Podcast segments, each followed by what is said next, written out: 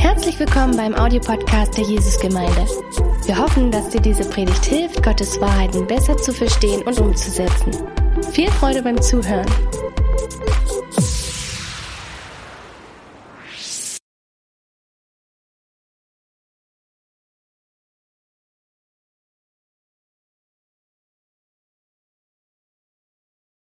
Vielen Dank, Maike, für diesen Beitrag zu heute. Hallo, ihr Lieben. Heute geht's weiter mit uns, unserem Predigtreihe Worte aus den Psalmen. Das Predigtthema heute Wiederherstellung. Ich habe einen guten Freund in England und er hat ein Hobby, ein ganz besonderes Hobby. Er geht in seiner Wohngegend herum und er sucht alte Möbelstücke, die auf der Straßenseite stehen. Und wenn er was Schönes gefunden hat, nimmt er das Stück nach Hause und er restauriert dieses Stück. Wenn du ihn zu Hause besuchst, dann würdest du dann sehen, dass in seiner ganzen Wohnung solche Möbelstücke stehen. Möbelstücke, wo du gesagt hättest, damit kann niemand etwas anfangen. Aber er hat was Schönes draus gemacht. Vielleicht sieht dein Leben heute auch etwas gebeutelt aus. Und wir haben zwei Bilder für euch heute. Das erste Bild, dieses Auto ein ganz altes Wrack. Und du würdest dann sehen, sagen, ja, was kann man damit machen? Ich würde genau das sagen. Wenn ich mein eigenes Leben anschaue, dann denke ich, so hat's angefangen mit Gott. Aber wenn du ihm eine Gelegenheit gibst, in deinem Leben etwas Neues zu tun, deine Seele zu erquicken, deine Seele wiederherzustellen, dann könnte was sehr Schönes dann rauskommen. Zum Beispiel das folgende Bild. So etwas könnte entstehen. Etwas sehr Schönes. Heute habe ich einen Bibelvers mitgebracht oder bei Bibelstelle mitgebracht aus Psalm 23 und wir lesen ab Vers 1. Der Herr ist mein Hirte. Mir wird nichts mangeln. Er weidet mich auf grünen Auen und führt mich zu stillen Wassern. Er erquickt meine Seele. Er führt mich auf rechte Straße um seines Namens willen. Er erquickt meine Seele. So, was ist dann die Seele? Die Seele ist das Zentrum deines Lebens. Wille, Emotion, Verstand. Die gehören einfach alle zu deiner Seele. Und hier das Wort equipped heißt belebt, erfrischt, stellt wieder her, wie es in originalem Zustand einmal gewesen ist. Er erquickt deine Seele. Er stellt deine Seele wieder her. Und das ist etwas ganz, ganz Spannendes für uns. Jede Seele sucht Gott. Psalm 143, ich breite meine Hände aus zu dir. Meine Seele durstet nach dir wie ein dures Land. So jede Seele hat einfach diese, diese Sehnsucht, dieses Wollen in seine Gegenwart sein, dieses Wollen von ihm erquickt zu werden. Und er schenkt uns das. In Jesaja 61 lesen wir, dass der Herr derjenige ist, und das ist ein prophetisches Wort von dem, was der Herr im Neuen Testament machen würde. Der Herr ist derjenige, der dir einen Kopfschmuck gibt, statt Asche.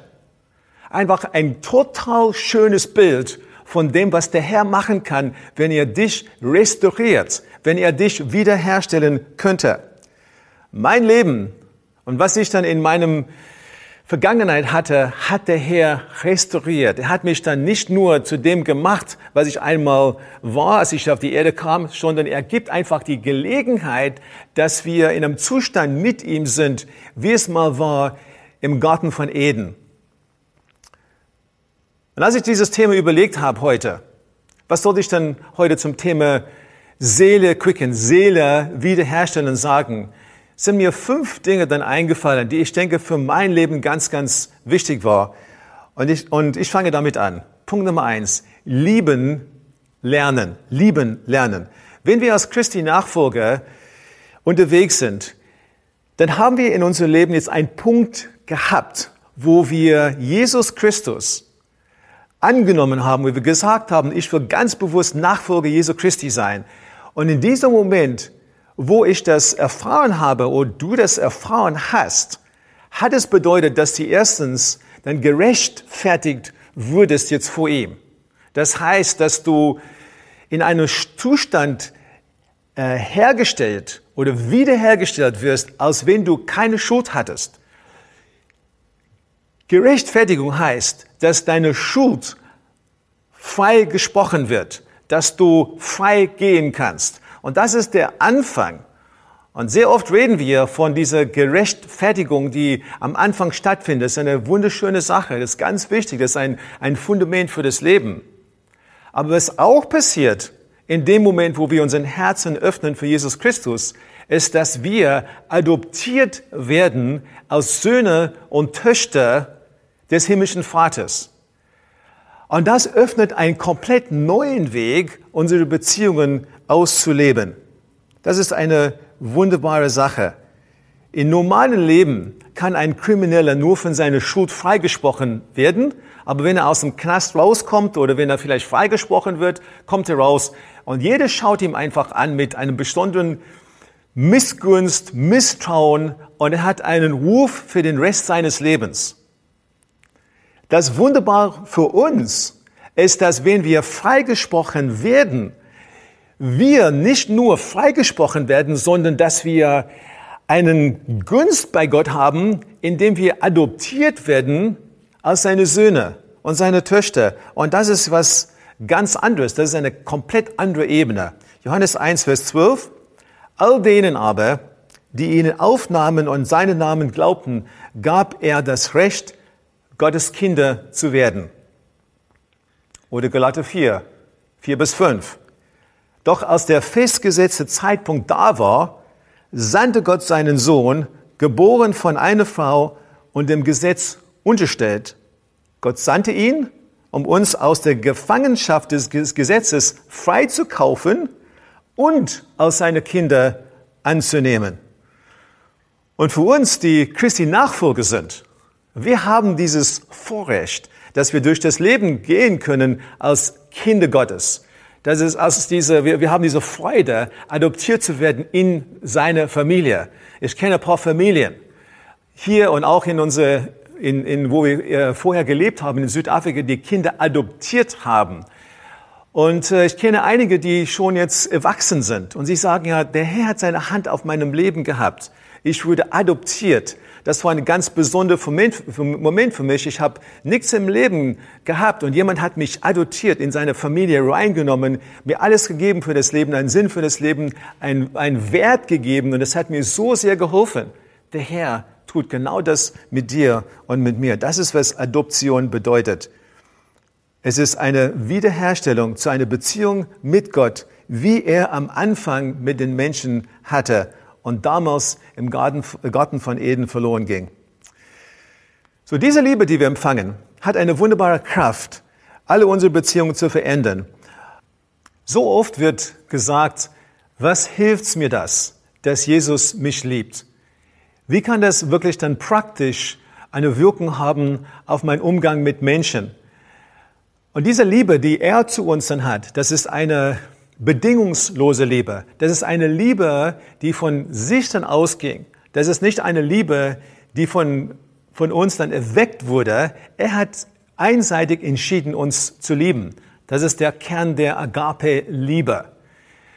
Und diese Art von Liebe, dass er uns dann gezeigt hat, das hat eine Auswirkung praktisch auf verschiedene Bereiche, wie wir mit anderen in Beziehungen dann umgehen. Zum Beispiel wie ich da Liebe annehme, wie ich Liebe geben kann und drittens, wie ich Konflikte in den Beziehungen mit anderen Menschen bewältigen kann.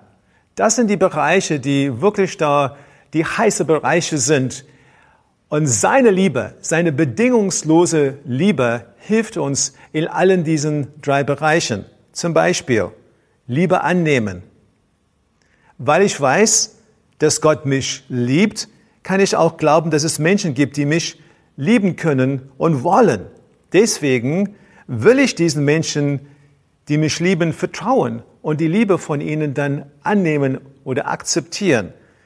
Das heißt, ich werde sie nicht einfach als Heuchler betrachten, weil ich glaube, dass ich dann schon liebenswert bin. Und das ist ganz wichtig, weil ganz viele Menschen können Liebe nicht anfangen, weil ihr Selbstwert im Tonne ist. Zweitens, Konfliktbewältigung. Konfliktbewältigung. Ja, weil mein Bedürfnis nach Liebe und Selbstwert durch Gott gestillt wird, brauche ich andere Menschen nicht, um dieser Not zu begegnen oder von ihnen wiederhergestellt zu werden. Ich versuche ehrlich zu sein, meine Bedürfnisse zu analysieren und einen angemessenen Anspruch zu haben. Das heißt ja, dass ich dann diese, diese Sicherheit habe, weil ich in Christus bin, habe ich die Sicherheit seiner Liebe. Und ich weiß, dass ich akzeptiert bin. Ich weiß, dass ich dann angenommen bin. Und wenn jemand mich anspricht, wenn jemand einfach eine Kritik hat, heißt es nicht, dass sofort mein Selbstwert auf Null kommt oder dass ich keinen Selbstwert habe, sondern das heißt wirklich, dass sie einfach eine, eine Sache in meinem Leben dann anspreche. Und auch wenn sie mich persönlich angreifen, heißt es aber auch nicht, dass mein Selbstwert null ist, weil ich weiß, dass ich von meinem himmlischen Vater bedingungslos geliebt werde. Und das führt dazu, dass ich Kritik gut annehmen kann, damit gut umgehen kann und wirklich wachsen kann als Mensch. Und dann in diesem dritten Bereich, bedingungslose Liebe beeinflusst, wie ich dann Liebe geben kann. Weil ich weiß, dass ich Gottes einzigartige und spezielle Schöpfung bin, weiß ich, dass diese Liebe, die ich gebe und zu geben habe, wertvoll ist. Ich gebe das nicht, damit ich dann Ablehnung vermeide oder mit irgendwelche versteckte Motive. Ich kann es wirklich aus einem aufrichtigen Herzen jemand anders geben und erwarte nichts zurück. Ich kann einfach Liebe geben, ohne dass ich da, dass es verbunden wird mit, mit Manipulation zum Beispiel. Es muss nicht überlegen, immer überlegen, was ich von anderen Menschen denke, bevor ich diese Liebe dann weitergeben kann, weil ich fokussiere direkt auf die Menschen. Die Agape-Liebe kommt von mir und ich kann es einfach dann weitergeben und es hat mit meinen eigenen Bedürfnissen gar nichts zu tun. Zusammengefasst, weil ich von Gott bedingungslos geliebt bin, kann ich die Liebe von anderen annehmen, statt immer zu denken, dass ich abgelehnt werde. Ich bin in meiner Seele sicher, wenn ich konfrontiert werde, statt kritikunfähig zu sein. Und drittens, ich bin in der Lage, andere zu lieben, statt versuche ich immer die Liebe zu gewinnen, indem ich dann die Ablehnung vermeide. Also, ich kann gesunde, liebevolle und dauerhafte Beziehungen mit anderen Menschen pflegen. Ich gebe euch einfach eine praktische Aufgabe.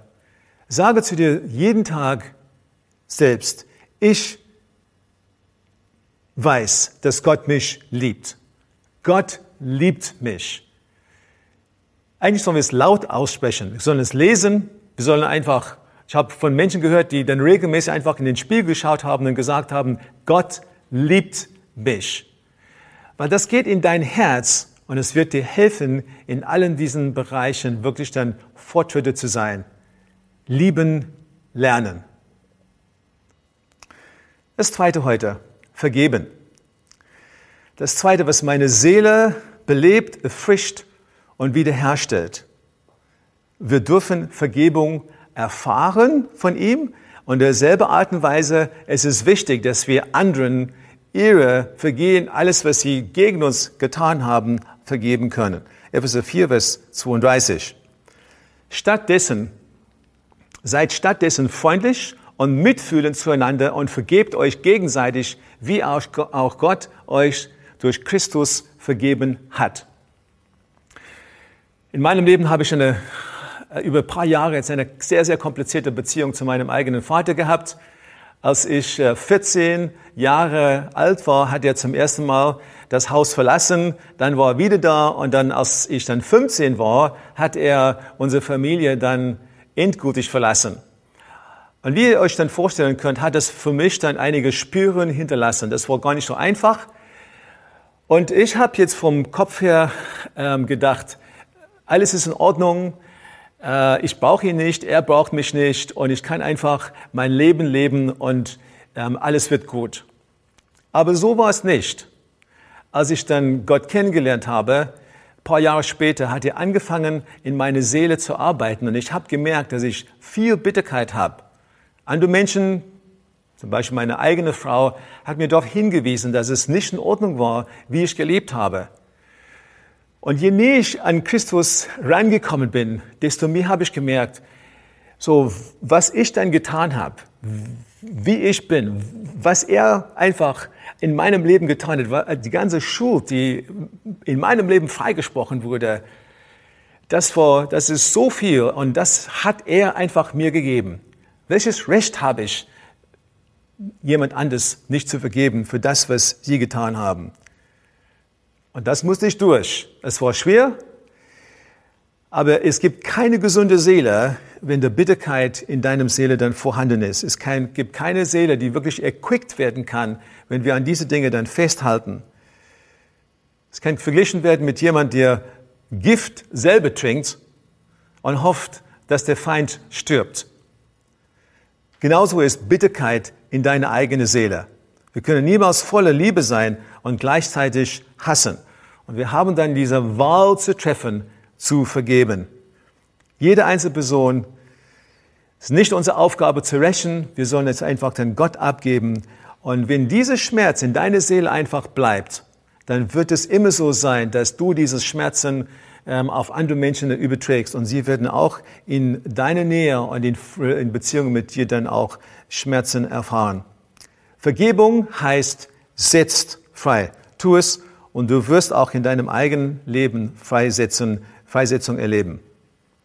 Das dritte heute, das dritte, was meine Seele belebt, erquickt und wiederherstellt. Segnen, segnen. Matthäus 5, Vers 44. Ich aber sage, liebt eure Feinde, betet für die, die euch verfolgen. Liebt deine Feinde, bete für sie, sagt die Bibel. So einfach Feinde zu haben oder Menschen zu haben, die gegen uns sind, das ist das eine. Und einfach neutral zu sein, aber wirklich dann aktiv sie zu segnen, zu sagen, ja, dass wir sie lieben, dass wir für sie beten, das ist eine ganz, ganz andere Ebene. Aber ich habe das paar Mal in meinem Leben gehabt. Menschen, die wirklich dann sehr hart mich angegangen haben, Menschen, die vielleicht Gemeinde verlassen haben oder vielleicht Dinge gesagt haben, die einfach unfair gewesen sind oder, oder ähm, ja, nicht in Ordnung sind.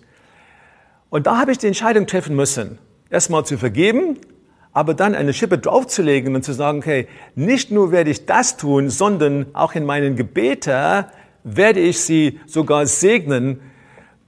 Und als ich das gemacht habe, habe ich gemerkt, wie in meiner Seele ich dann Freiheit erlebt habe, wie ich in meinem Seele wirklich dann so dieses Gefühl habe, ah, alles ist gut. Und der Herr freut sich über mein Leben.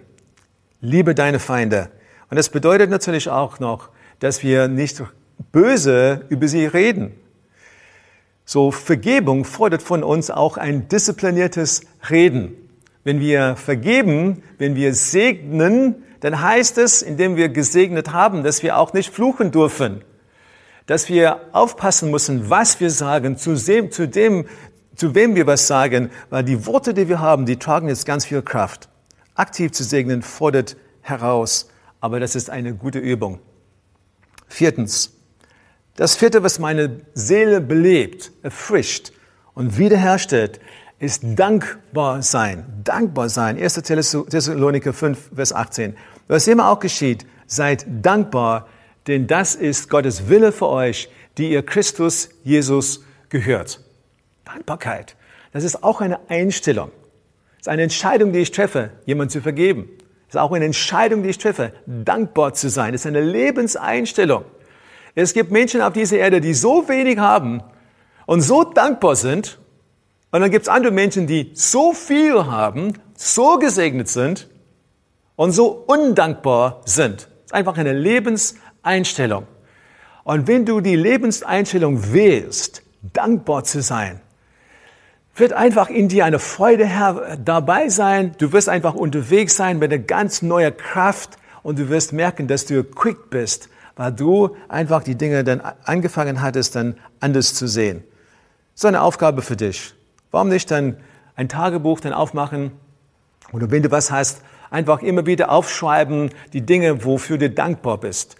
Ähm, ich habe eine Gebetsliste in meinem Tagebuch und ich bete die Dinge durch und ich habe so viele wunderbare Geschichten, so viele wunderbare Dinge, die ich aufschreiben kann, weil Gott hat so oft Gebete erhört. Und ich schreibe einfach diese guten Dinge auf und die Liste wird so lang und wir werden so viel da rausnehmen können. Dein ganzes Leben wird ein ganz anderes Flair haben. Du wirst einfach dich freuen, weil diese Einstellung wird alles andere in deinem Leben prägen. Und das fünfte. Fünfte, was meine Seele belebt, erfrischt und wiederherstellt, ist reflektieren. Reflektieren.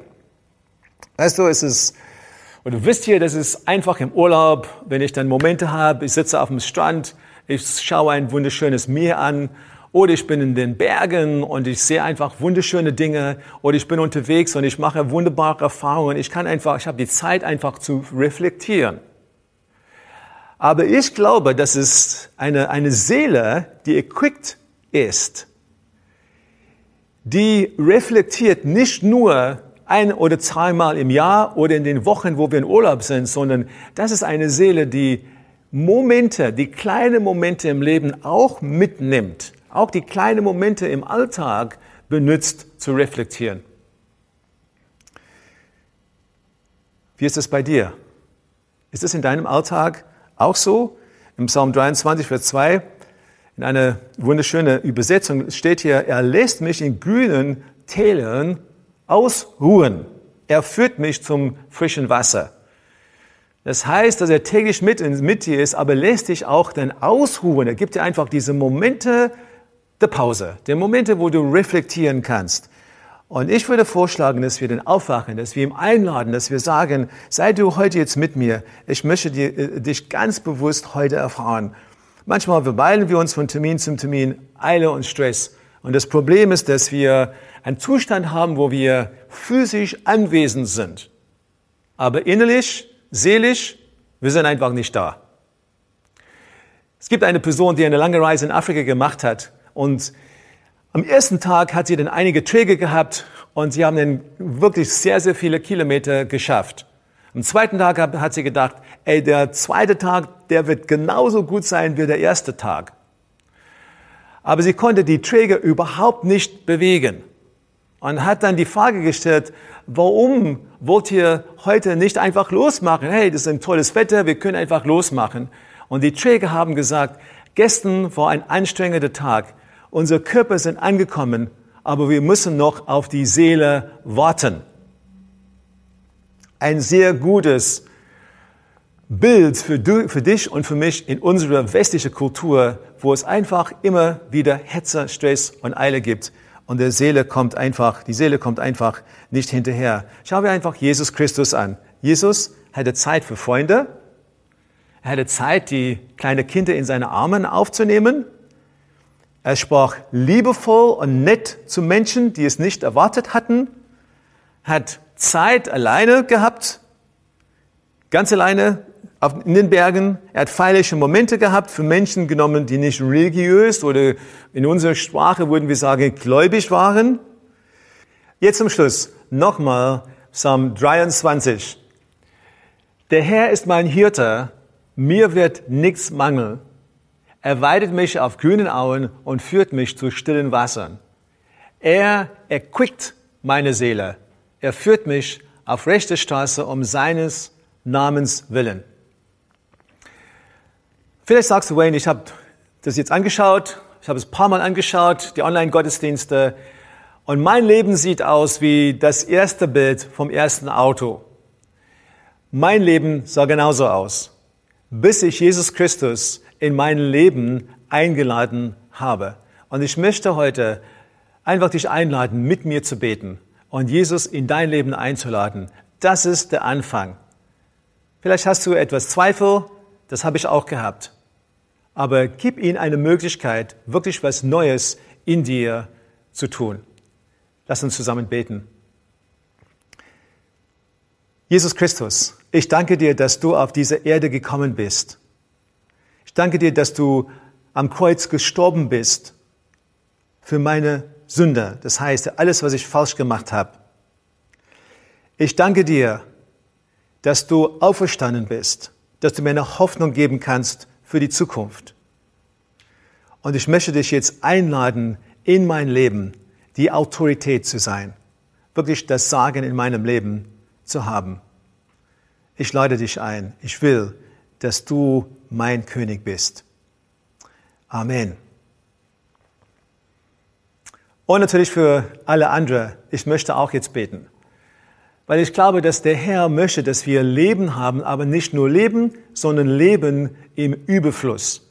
Und wenn wir in unseren Seelen leiden, das ist das Zentrum des Lebens, Quelle des Lebens, dann werden wir dieses Leben im Überfluss nicht haben. Lass uns jetzt zusammen beten. Herr, ich danke dir. Danke dir, Herr, dass du dabei bist, uns wiederherzustellen in den Zustand, wie es am Anfang bei dir war mit Adam. Ich danke dir, dass du in uns arbeitest, dass du in uns wirkst. Ich danke, Herr, dass du dabei bist, uns zu helfen, dass wir vergeben, dass wir anderen segnen. Herr, dass wir dankbare Menschen werden. Und Herr, dass wir wirklich dann Momente haben, wo wir reflektieren können. Hilf uns auch, dass wir lieben lernen auf die Art und Weise, wie du das haben möchtest. Herr, erquicke unsere Seelen Stelle unsere Seelen wieder her. Du bist einfach wunderbar, wie du das machst in deiner wunderbaren, liebevollen Art und Weise. Danke, Herr. Amen. Amen. Gott segne euch.